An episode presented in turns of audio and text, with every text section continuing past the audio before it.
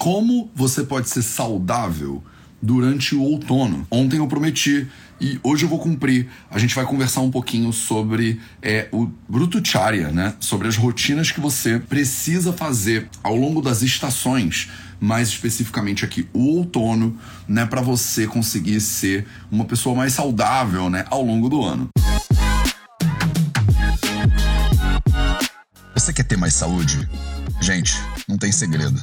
É trabalho, disciplina e perseverança todo santo dia. Esse é o Projeto 0800. Salve, salve família Vida Veda, Projeto 0800 no ar. 0800 episódio 724, se eu não me engano. Olha só, olha só, que maravilha. E hoje a gente está se preparando, porque no dia 20 a gente vai ter uma virada de estação.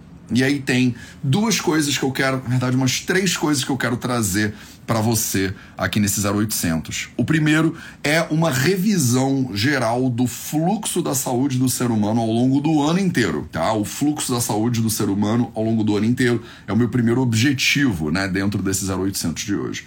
Segundo objetivo, é, dicas, né, recomendações específicas que você deveria aplicar no outono. A gente está aqui no hemisfério sul, né? Eu estou no Brasil nesse momento, maioria do público do Vida Veda também. Você que está aí no hemisfério norte, você precisa saber quais são as dicas em relação à primavera, né? E eu, se eu não me engano, eu já fiz um vídeo, inclusive, sobre isso na primavera passada. E você pode procurar ela no YouTube do Vida Veda que você encontra. Beleza? Então a gente vai falar, segundo objetivo né, desse nosso encontro de hoje, é eu falar um pouquinho para você sobre as recomendações dos clássicos ayurvédicos a respeito do outono, o que, que você deveria fazer é, entre a estação, né, o momento mais quente do ano, e o momento mais frio do ano. Meu terceiro objetivo é falar para você sobre Rutu Sandhi, sobre Rutu Sandhi, sobre o encontro das estações, que é o momento que a gente está vivendo agora, nesse exato momento. Se você está viva, né? Se você está viva ou está vivo aí nos dias 18, 19 de março, você está no Rutu Sandhi, você está no encontro entre as estações. Especificamente hoje ainda é lua cheia. Olha que coisa maravilhosa, que momento auspicioso. Que sexta-feira, meu povo. Que sexta-feira para ser vivida vida. Então, vamos começar pelo começo, né? Princípios básicos de Rutucharya, né? Quando a gente fala de Rutucharya, são duas palavrinhas, né? Charya são os seus hábitos, são as suas rotinas, são as coisas que você faz. Nos Rutu, Rutu significa as estações. De acordo com a Ayurveda, são seis e não quatro estações. Tá? Então a gente divide o ano em seis princípios, digamos assim. Eles não são fixos, então se você está no Rio de Janeiro, se você está em Manaus, as estações que você vai experienciar são totalmente diferentes. Mas os clássicos ayurvédicos criaram é, paradigmas para você entender o fluxo da umidade e da temperatura ao longo do ano. Faz sentido o que eu falei agora? Então, os textos, vou repetir, os textos clássicos ayurvédicos criaram alguns paradigmas para você entender o fluxo né, das estações ou da interação do ser humano com o meio ambiente que vai mudando de acordo com a temperatura e com a umidade, porque basicamente é isso que a gente está falando, né, na linha mais básica aqui, quando a gente fala de estações, muda a temperatura, muda a umidade. Então essa é a primeira coisa que tem que ficar clara para você. A gente está falando aqui de quatro é, paradigmas básicos, né, de entendimento da realidade. Estou simplificando isso o máximo que eu consigo, porque a gente está aqui no projeto 0800, tá? Então quatro né, estruturas de conhecimento que você tem que ter. A primeira dela fala da quentura, né? Então o que, que acontece com o corpo humano quando está mais quente? A segunda dela fala do frio. O que, que acontece com o corpo humano quando está mais frio? A terceira delas fala sobre a umidade. O que, que acontece com o corpo humano quando está mais úmido? E a quarta delas fala sobre a secura. O que, que acontece com o corpo humano quando está mais seco? Então, calor, frio, umidade e secura são os quatro princípios que você tem que entender, quer dizer, como eles afetam individualmente o corpo, para você poder entender como é que uma estação afeta o corpo. Então, se por exemplo, onde você mora é um calor né, mais seco no verão, o calor mais seco no verão é totalmente diferente de um calor mais úmido no verão. Então você não pode estudar o Tucharya, você não pode estudar as estações de acordo com a Ayurveda e pensar, no verão todo mundo tem que fazer blá blá. Não é assim que a gente pensa, tá? Não é assim. É assim é tipo a Ayurveda bem mal feita, né? No verão você tem que blá blá blá blá. Mas que verão? Que verão? Eu tô agora no Rio de Janeiro. No Rio de Janeiro nós temos um verão que em Manaus é diferente que é diferente de Salvador, que é diferente de Porto Alegre, que é diferente do Porto, que é diferente do Algarve, que é diferente de Lisboa, que é diferente de Jamnagar, lá na Índia, onde eu vivi tantos anos, e que é diferente de Delhi, na Índia, onde eu não vivi nenhum ano. Então, dependendo do lugar onde você tá, é a ideia verão, ela se manifesta de maneiras muito diferentes, mas ela sempre vai ser uma combinação de calor e frio, umidade e secura. Se você tá num verão mais quente e seco, ou se você tá num verão mais quente e úmido, isso é totalmente diferente para o corpo humano. Então não me venha com outono, por exemplo. Né? Eu tô questionando o próprio tema da live de hoje, tá? É isso mesmo que eu tô fazendo. Mas, Matheus, você está furando o seu próprio olho. Não tô furando, eu tô qualificando esse conhecimento para você entender isso direito porque senão você vai ficar com o entendimento errado. Outono, né? Não importa onde eu esteja, o outono é sempre igual. Não é. O outono não é sempre igual, não importa onde você esteja. Mas você precisa entender a lógica do outono. Isso é mais importante, tá? Se você entender a lógica do outono, você consegue entender se o outono em Amsterdã ou em Paris, eles são iguais, são diferentes, são diferentes como e como é que eu tenho que lidar com isso. E para você aqui, simplificando pra caramba, é sempre uma combinação de calor e frio, umidade secura, percebe? Você, por exemplo, sabe se você está num lugar mais seco, você lida como com secura? Vamos fazer isso agora? Então, você tá aqui nos comentários, né? Então, você tá aqui ao vivo comigo, ou você tá assistindo isso depois no YouTube, você tá assistindo isso depois no Instagram gravado. Primeira coisa, né, que eu vou te pedir é deixa um, uma curtida nesse vídeo, porque não custa nada para você e ajuda demais a gente a divulgar esse conteúdo para mais pessoas. Mas, me diz aí, como você se sente quando tá mais seco? Quando tá mais seco, me bota aí nos comentários agora como você se sente quando tá mais seco. Você se sente de forma geral melhor ou pior? Vamos fazer essa brincadeira? Vambora, manda aí enquanto eu bebo um gole d'água. Certamente, pessoas diferentes têm percepções totalmente diferentes a respeito do calor, é, do frio, da secura e da umidade. Né? Eu, por exemplo, me sinto muito melhor quando tá mais seco. Eu, me sinto, eu adoro quando tá mais seco. Né? Mas, por exemplo, a Paty Macedo adora quente e seco também. A Cristi Macho, Macho ela se sente mais cansada quando tá mais seco. É, a Lísia Brito diz que sente derretendo, acha que é pior, né? O Rodrigo Raposo acha que é melhor. A Ercilia Canali diz que é pior. Né? Ela sente o nariz, por exemplo. A Recogut acha que é pior, a Anne acha que é pior, a Kika acha que é pior, a Pri Chaves acha que é melhor. Ela sente mais energia. Dá uma olhada aí, por exemplo, nos comentários e vê. Ó, a Lud se sente péssima. Tá interessante? Não tá? Silvia, ela sente a pele craquelada. Olha a diferença. Não me sinto bem nos excessos de secura ou umidade, mas prefiro seco, disse a Grace. A Claudine Caruna diz que fica que nem uma uva passa. Maravilhosa, Clau. Patrícia diz que fica pior, a Maína diz que fica desanimada, a Cláudia já disse que gosta do seco. Você tá entendendo como para cada pessoa essa variação de calor né, e, e frio, umidade e secura vai afetar você de maneira diferente? Eu podia te perguntar assim: você se sente melhor ou pior no calor? E aí vocês iam ver que iam ter respostas diferentes. Eu ia perguntar: se sente melhor ou pior no frio? Aí vai ter gente que vai falar: Matheus, eu odeio o frio com todas as minhas forças, eu não consigo viver no frio, eu fico péssima no frio. E aí eu vou falar: mas no frio, o ser humano fica mais forte, de acordo com os samitas ele fica mais forte, mas você de repente não fica mais forte, porque você odeia, se sente mal, porque é uma expressão do teu relacionamento com o meio ambiente, as estações, percebe? É uma é, é, é ela é 100% individual. Se tiver mais quente, você vai para um lado, se tiver mais frio, você vai para o outro. Se tiver mais úmido, você vai para um lado, se tiver mais seco, você vai para o outro. E essa matriz de possibilidades aqui o calor quente, o calor úmido e seco, o frio úmido e seco, ele te dá umas quatro, uns quatro tipos de realidades aí que você consegue navegar, tá bom?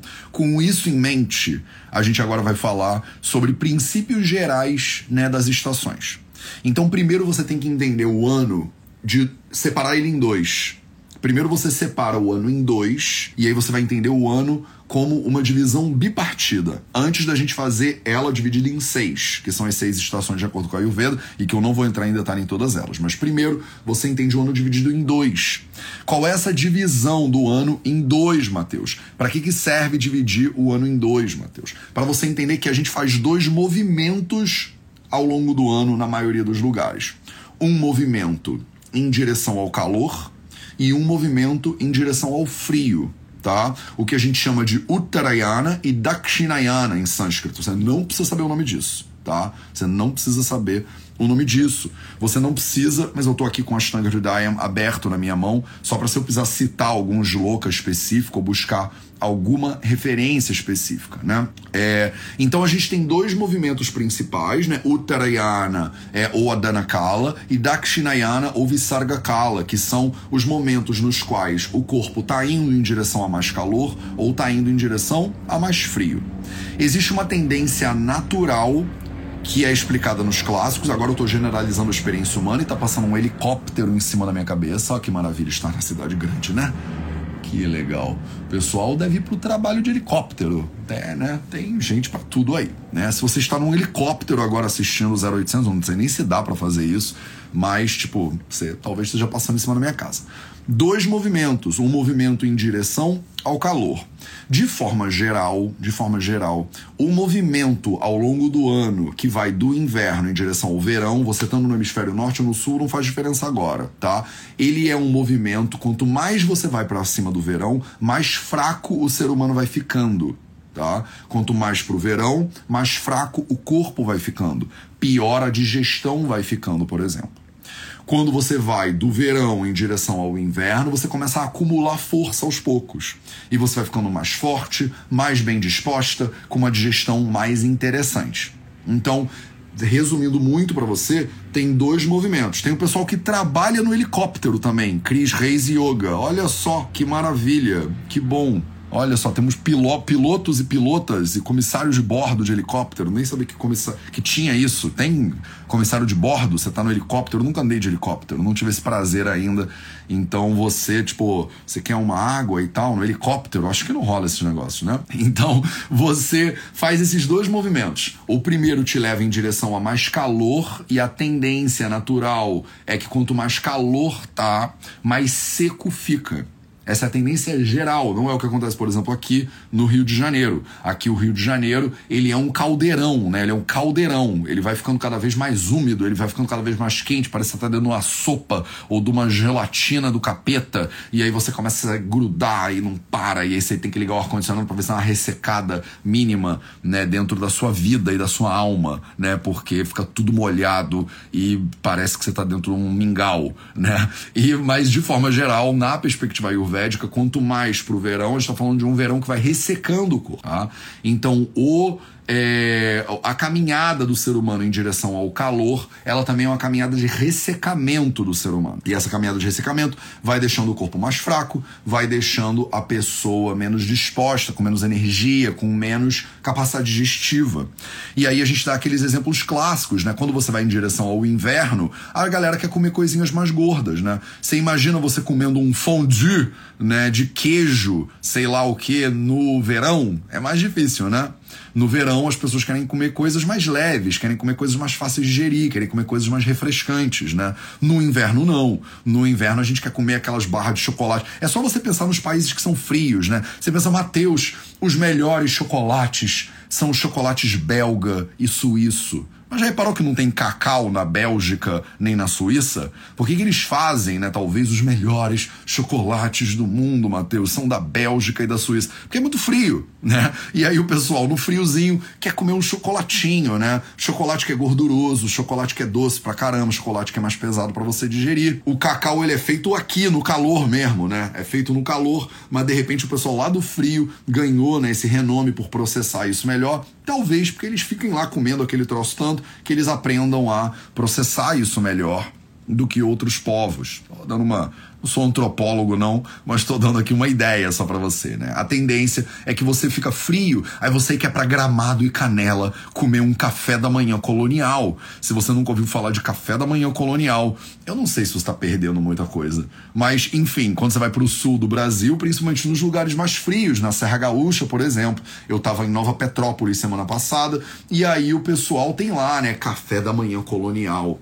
Vê se você vai comer um café da manhã colonial no Rio de Janeiro. Você tá no verão do Rio de Janeiro, você fala assim, cultura, liga pro teu colega, fala assim, fala brother, no Rio de Janeiro, né? E aí, qual é meu irmão? Bem carioca aqui para você nesse momento.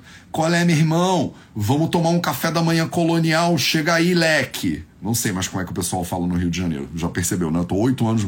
Fala leque. Tomar um café da manhã colonial daquele maneiro. Ninguém. Ninguém, ninguém fala assim, primeiro de tudo. E ninguém tomaria um café da manhã colonial no Rio de Janeiro. Por quê? No Rio de Janeiro você quer tomar um açaí. No Rio de Janeiro você quer tomar um sucão. No Rio de Janeiro você quer ir pra praia. No Rio de Janeiro você não quer comer um café da manhã colonial. Comer um fondue no Rio de Janeiro, meus amores. Quem é que vai querer comer um fondue no Rio de Janeiro, nesse caldeirão do capeta que é o Rio de Janeiro? Ninguém, né? Em Manaus. Quando que você já foi para Manaus? Você chegou em Manaus ou em Fortaleza? Você chegou em Fortaleza e pensou assim: sabe um negócio que combina com Fortaleza? Café da manhã colonial. Porra, aí ó. Por que, que nunca um cearense fez um café da manhã colonial tipicamente cearense? Primeiro que o pessoal não gosta nem da palavra colonial. Eles já não querem, não vamos usar nem a palavra colonial para início de conversa, que não vai passar pela fronteira do estado aqui café da manhã colonial. Segunda coisa é que não dá para digerir esse troço, é muito pesado. Não tem como. Você não chega em Manaus e cutuca seu colega de Manaus e fala assim: comer um fundi? Vamos comer um fundi no coração da floresta amazônica? Nunca vai acontecer. Você quer comer essas coisas pesadas e gordurosas quando tá mais frio. É isso que acontece. Quando tá mais calor, você quer ligar o ar-condicionado e ficar quieto no seu canto, né? Você quer agachar e não fazer nada enquanto não esfria. É assim que funciona, basicamente, né, a vida. Aí fica o pessoal da minha equipe, por exemplo, do Vida Veda. Se tá calor, o pessoal fica pedindo chuva a todo custo. Aí quando tá frio, o pessoal pede sol a todo custo, porque a gente nunca tá satisfeito, né, na vida humana. Então. e aí, considerando isso aqui, ó, isso aqui é a coisa mais importante que você tem que saber, tá? Você tem que saber que quando tá mais calor, o que, que acontece com você, quando tá mais frio, o que acontece com você, quando tá mais úmido e mais seco. Dito tudo isso, a gente vai pro segundo entregável, né, dessa minha aula nerd de hoje sobre as estações de acordo com a Ayurveda, que é a estação que vem depois no paradigma védico, né, ayurvédico de entendimento da realidade, ela não vem depois do verão. Ela não vem depois do verão. O outono, na visão ayurvédica, não vem depois do verão. Ela vem depois do quê? Ela vem depois da estação chuvosa. Entre o verão e o outono tem uma estação, porque na Índia tem uma estação que a gente chama de monções. Né? Aqui no Brasil, por exemplo, em Portugal, não tem essa parada. Dependendo da cidade onde você está, chove o ano inteiro ou chove o tempo inteiro. Né? Eu morei em Guimarães um ano, tem uma época do ano lá que parece que é monções, porque só chove, né? Só que é no inverno. Né? Na Índia, não é o inverno que é a estação chuvosa, por exemplo. A estação chuvosa ela vem entre o verão e o outono. E aí você vai entender, né, o que que acontece com o seu corpo entre o verão e o outono na estação chuvosa. E no paradigma ayurvédico, tá batendo um solzinho bem na minha cara. No paradigma ayurvédico, você tem que entender que a estação, né, o outono, ele vem depois da estação chuvosa e não depois do calor, tá? A gente chama ele de Sharad Rutu. Sharad Rutu é a estação que vem depois da estação chuvosa. Então, o que, que normalmente acontece na perspectiva ayurvédica? A perspectiva ayurvédica é assim: tá calor, tá mais seco. O calor na Índia, ele tende a ser mais seco, né? Pelo menos na perspectiva ayurvédica, ele é mais seco. E aí você tem um quente seco. E o quente seco, ele tende a agravar o vata, o quente seco, ele tende a piorar a sua digestão, o quente seco, ele deixa você sem vontade de existir é meio opressor o calor seco, né? Ele deixa você meio ressecadona. E aí ele tem uma série de ideias do que, você deveria fazer no verão. Quando chega a estação chuvosa, né, na visão ayurvédica, a chuva ela resfria e ela dá uma sensação gostosa de resfriamento, mas ao mesmo tempo ela agrava muito pita, né, que começou a agravar né, lá, come, começa a gravar o Pita, né? O Pita que começou a gravar no verão, mas que não consegue chegar num ponto de expressão muito interessante no verão por causa da secura, né? Ele fica, vai começar a gravar agora que começa a chover e você tem essa umidade rolando aí, né? O Pita Dosha, ele tem esses princípios de calor e umidade, né, dentro dele. Então, o calor do verão, ele vai dar uma gravadinha no Pita, mas ele não deixa ele crescer tanto por causa da secura do calor do verão né? É muito seco no verão indiano. Quando entra a estação chuvosa, cai a chuva, é, tudo fica azedo, né, na visão do, dos, dos, textos clássicos do Ayurveda, tudo fica azedo e o Pitta ele começa a agravar muito. Tô te dando um panorama do que acontece desde a, do, do, calor, né? Do, do verão. Porque você tem que entender a sequência do negócio, o que, que vai acontecer no outono. O Vata Dosha, por exemplo, quando tá quente e seco, ele agrava. Ele agrava por causa da secura. Mas o calor segura ainda o Vata Dosha. O Vata Dosha já não agrava tanto. Ele começa a agravar, mas ele não agrava tanto. Quando entra a estação chuvosa, o Vata, que estava bem agravadinho por causa da secura do verão, quando resfria, ele tem uma tendência a dar uma explodida. Então, a estação chuvosa, que vem antes do paradigma do outono, e eu vou te falar, por exemplo, como poderia funcionar isso aqui no Rio de Janeiro daqui a pouco, tá? É, o Vata ele fica muito agravado, e o Pita começa a agravar mais ainda. Quando chega no outono, depois da estação chuvosa, para de chover mas o Pita, ele explode totalmente. Quando para de chover, depois que você já teve esse pico de vata doxa, você começa a esquentar de novo e o vata volta a diminuir, por exemplo. E aí no outono você tem uma sensação lá na Índia que é muito interessante, muitas, muito comum inclusive, de que é mais quente do que no verão. A gente costuma dizer que o verão é muito quente, mas depois que chove, a sensação é de mais calor ainda. Porque a umidade, quando ela vem depois do calor, ela eleva a sensação de calor. Deixa eu te dar um exemplo prático para você. Já foi numa sauna seca, por exemplo? Você entra na sauna seca e tá quente na sauna, né? Mas tudo bem, tá quente, mas você tá lá. E aí vem uma pessoa e joga um pouquinho de água naquelas pedras quentes, né, da sauna. O que que acontece quando você bota água nas pedras quentes dentro da sauna? Parece que o calor ele eleva. Não é que o calor elevou, é que a umidade elevou né? Então o calor seco tem uma sensação no corpo, o calor úmido tem outra sensação. E normalmente a sensação do calor úmido, ela é maior, né? A sensação de opressão pelo calor, ela é até maior do que no calor seco. Então, o que acontece no outono, na visão tradicional védica, é isso. Você acabou de sair da estação chuvosa e aí o pita ele explode e dá uma sensação de muito quente dá uma sensação de muito quente. E aí os textos clássicos do Ayurveda, daqui a pouco eu vou trazer isso para nossa realidade possível aqui, né, do Rio de Janeiro, por exemplo, para você entender. Eles dizem assim: é, na estação, né, durante o outono, em Sharadruto, as pessoas se acostumaram com o fresquinho da estação chuvosa, porque choveu antes, né? E aí elas são, é, do nada, elas são expostas ao sol quente da, do outono. E aí o Pitta, que já tinha aumentado ali durante a estação chuvosa, ele fica muito agravado durante Sharad. E aí, para você conquistar o Pitta, que agravou no outono por causa da chuva né, da estação anterior, você poderia usar é, alguns medicamentos, por exemplo, como o Tikta Grutam, que ele é Tikta, né? Ele é amargo. Você pode usar terapias de Virechana e você pode usar terapias de venessecção. Né? Então você poderia fazer um, um Rakta Mokshana, você poderia fazer um Virechana, que é uma purgação é, terapêutica, digamos assim. Ele fala: quando a pessoa tiver com fome, ela deve comer comidas que são amargas, que são doces e que são adstringentes no sabor, que são fáceis de digerir, como por exemplo o arroz, como por exemplo as lentilhas, como por exemplo coisas doces, né, o açúcar. Você deveria consumir amlaki ou dhari, que eles chamam aqui, né? O amlaki, que é uma frutinha muito amla, né? Ela é muito azeda.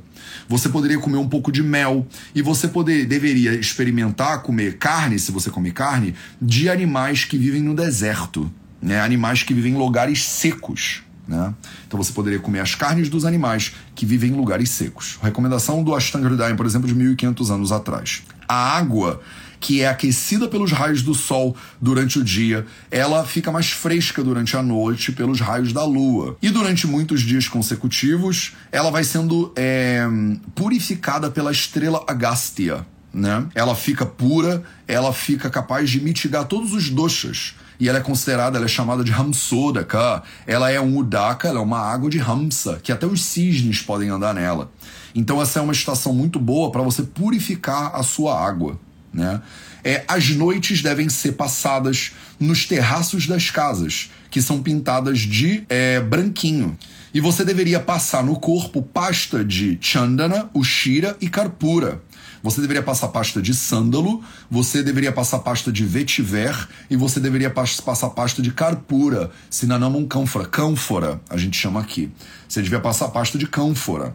Você podia usar é, cordões de pérolas, olha que lindo, cordões de pérolas, né? Usar vestidos que sejam brilhantes, né? Vestidos que reflitam a luz, né? E você deveria aproveitar é, é, o, a luz do luar Olha que coisa linda. Você deveria aproveitar a luz do luar. Nenhum dia melhor para aproveitar a luz do luar do que hoje, né? Que é, se eu não me engano, noite de lua cheia. Então você deveria realmente subir no terraço da sua casa, porque lá na Índia é assim, né? Você tem a casinha e a casa tem um terraço que é habitável, não é um terraço de telha, né?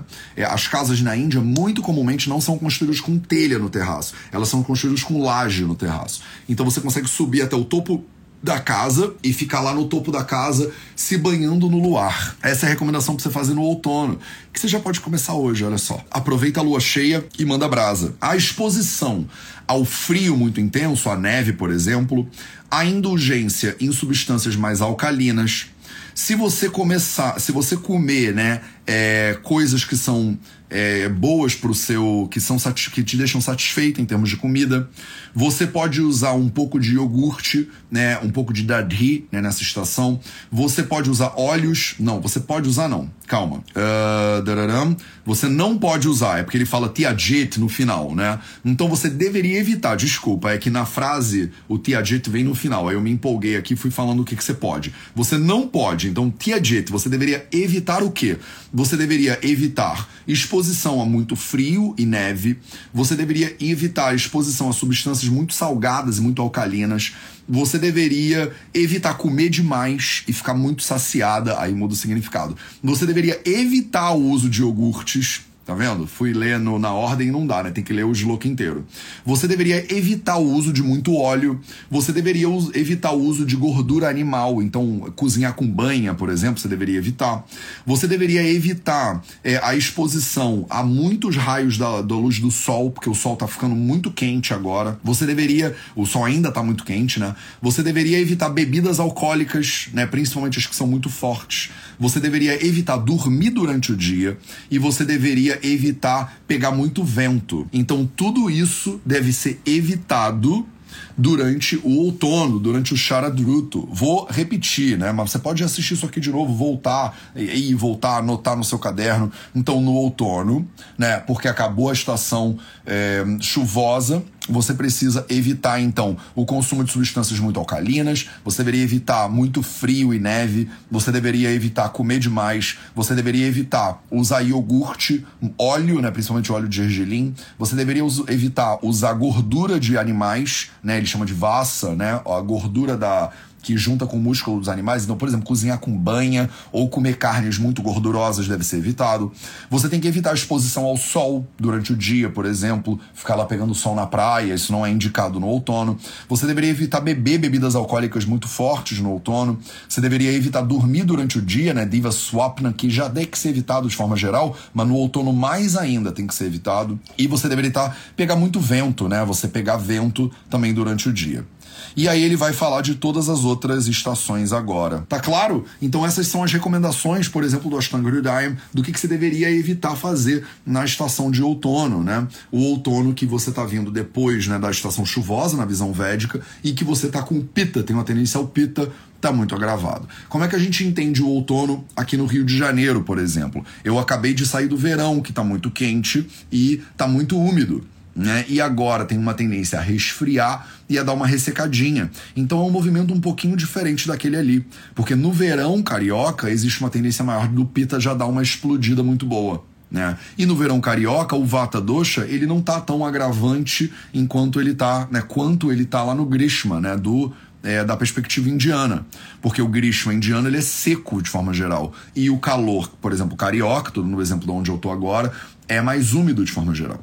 No outono, você está caminhando em direção ao inverno, então fica tudo mais confortável e fica tudo um pouco mais fresquinho. O que, se está gerando ressecamento, por exemplo, vai ter uma tendência a dar uma gravadinha no vata dosha, mas ainda um pouquinho mais leve, que no inverno talvez ele vá vir com mais força. No inverno carioca, se é muito frio e seco, é para onde a gente está indo, né? O frio ele agravaria o capa dosha, mas o seco ele consegue segurar o capa. Mas no inverno você já tem um potencial agravamento de vata muito muito maior, porque é frio e seco, por exemplo, tá? Então, você precisa entender essas perspectivas aqui para você poder navegar de repente um pouquinho melhor né, o seu outono. As recomendações gerais são para você comer comidas mais fáceis de digerir, né? Você comer, por exemplo, ele falou, né, arroz, lentilhas, né, são alimentos que são é, mais fáceis. Você poderia subir, né, no alto lá da sua casa e você é, poderia é, passar, né, sândalo é, e vetiver, né, no seu corpo. Você deveria aproveitar os raios da luz, né, solar, né, da luz lunar nesse momento. Então aproveita que agora a gente está com uma lua cheia gloriosa aí para você e você tem a oportunidade de se banhar né, nessa lua cheia e de você ter a oportunidade de resfriar um pouco o seu corpo. Ele está vindo do verão, ele ainda está lidando com esse calor e principalmente porque o terceiro ponto da nossa desse nosso encontro de hoje, a gente está no meio do Urutu Sandhi agora. Tá? Então, nesse momento que a gente está vivendo exatamente agora, a gente está no Urutu Sandhi. O que, que significa Urutu Sandhi, Matheus? Sete dias antes, uma semana antes do início da nova estação e sete dias depois do início da nova estação, né? Você tem aí umas duas semanas que a gente fala, chama de Urutu Sandhi, é a conexão entre as estações. Né? Na conexão entre as estações, você ainda não tem a próxima estação bem definida e você ainda não tem a última estação bem acabada. Então você agora, que você, por exemplo, aqui né, no Rio de Janeiro, você está acabando o verão e entrando o outono, você ainda tem características do verão. Ainda tem dias de muito calor, por exemplo, e muita umidade aqui onde eu tô e você já começa a ter algumas características do outono. Já começa a ter noites mais frescas, por exemplo. Nesse Rutu Sandhi, os samhitas ayurvédicos dizem, você tem que tomar muito cuidado, porque você ainda vai agravar o que agravava na estação anterior, mas já vai agravar o que agravaria na, vai agravar na estação próxima. Então, o Rutu Sandhi, a conexão das estações, é um momento muito delicado para a saúde humana e sempre é. É sempre uma época do ano que a gente tem que tomar mais cuidado do que normalmente porque o corpo ele tá oscilando. Toda vez que o corpo oscila, você tem que tomar mais cuidado. Por exemplo, você vai falar, ah, Matheus, eu vou para a Índia, vou pegar 25 horas de avião para ir para a Índia. Já que você vai passar por um monte de variações, porque tá dentro do avião seco em alta velocidade, parece que é uma estação, parece que é um inverno, né? É um inverno frio e seco. E aí você chega na Índia no verão, que é quente e tal. Tá vendo como tá tendo mudanças de estações? Você sai de casa, por exemplo, tá calor, você chega no trabalho e tá todo mundo com ar-condicionado no 17. E aí você morre de frio no trabalho. No trabalho você tá encasacada no trabalho. E aí você sai do trabalho pra rua para almoçar e tá um calor do, do da, da gota serena. E aí você fica morrendo de calor. Olha as transições que você fica passando às vezes ao longo do mesmo dia. Você entra no carro ou no ônibus ou no metrô para ir para casa e tá frio dentro do metrô, por exemplo, já mudou de novo a estação. O grande problema da maneira como a gente vive hoje em dia é que a gente não tá mais conectado com a realidade que está acontecendo do lado de fora. Então você cria microestações para você viver.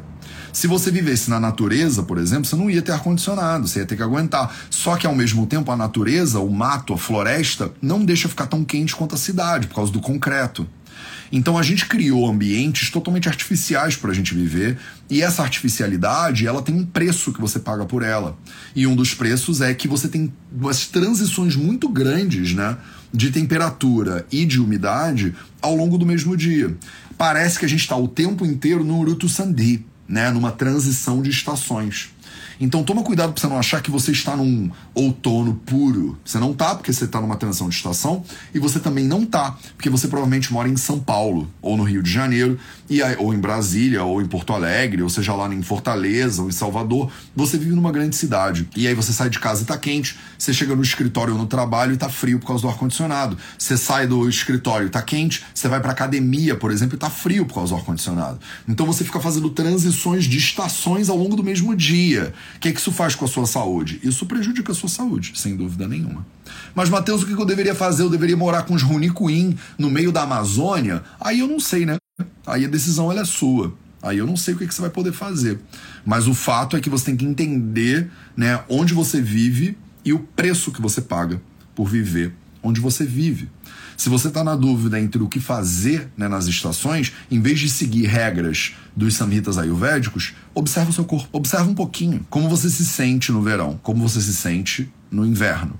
Quer dizer, como você se sente no mais quente, como você se sente no mais frio, como você se sente em lugares muito úmidos, como você se sente em lugares muito secos. E aí você vai entender o seu corpo lida como com as estações. Isso é mais importante do que você ficar seguindo um bando de regra. E aí entende, né, por exemplo, se você faz oscilação de temperatura e umidade ao longo do mesmo dia, você vai ter um corpo que não sabe muito bem o que está acontecendo.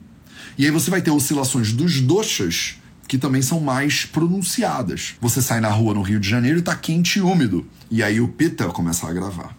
Aí você chega no teu escritório que tá frio e seco. Aí o vata começa a gravar. E aí com os doxas o tempo inteiro sendo provocados para agravar e apaziguar, você tem pessoas que têm o potencial, ou têm a chance, ou têm o risco de adoecerem muito mais do que se a gente seguisse né, um fluxo um pouco mais constante, um pouco mais previsível das estações do ano. Tá claro? Não é à toa que às vezes pessoas têm, ah, eu tenho muita rinite. Você fica oscilando a estação o tempo inteiro. E não tem muito como, né, na vida que a gente leva hoje. Mas vai se mudar, por exemplo, pro mato. Você vai ver, você não precisa dormir com o ar-condicionado ligado, porque a temperatura é controlada pela própria natureza de maneira mais suave. Na cidade, não. Na cidade, os prédios esquentam, o asfalto esquenta, e aí você tem um aquecimento, um microclima que é completamente artificial. Tá claro? Então hoje eu tentei falar um pouquinho para você, né? Pegar uns clássicos ayurvédicos, dar uma nerdada aqui do, sobre o que, que acontece no teu corpo ao longo do ano, quais são os fluxos, né? É, de é, Visarga Kala e de Adana Kala, de aumento da força do corpo humano, de perda né, de força do corpo humano. E especificamente focamos aqui hoje para falar do outono, que no dia 20 seguinte a gente vira né, a estação. O que não significa que muda tudo do nada. Lembra também, falei para você, para terminar, do Rutu Sandhi, que são é, as variações, né, os momentos de conexão entre as estações, onde você já tem características da estação nova, mas você ainda não abandonou as características da estação velha. Tá claro? Se não tá claro, é porque você provavelmente não tem conceitos um pouco mais básicos de Ayurveda. E se você quiser ter, eu tenho uma dica maravilhosa para você. A gente tem um curso que chama Certificado nos Fundamentos do Ayurveda. Se você ainda não fez o Fundamentos do Ayurveda e você quer ter bons fundamentos no Ayurveda, vai lá e procura vidaveda.org/fundamentos, né? Vou botar o link também na descrição desse vídeo no YouTube para você. É, se você tiver no Instagram, eu não consigo botar links, né, para você agora, mas no YouTube eu consigo tá? Vai lá e entra no vidaveda.org barra fundamentos. Ele é um curso bastante acessível, né, em termos de preço, e ele é um curso que vai te dar os fundamentos práticos e teóricos. Então ele tem um módulo de teoria e um módulo de prática para você pegar o conhecimento básico do Ayurveda e aplicar ele na sua vida, tá bom? Esse foi o projeto 0800. A gente se vê de novo na segunda-feira. Um excelente dia, um bom final de semana para você e até a próxima.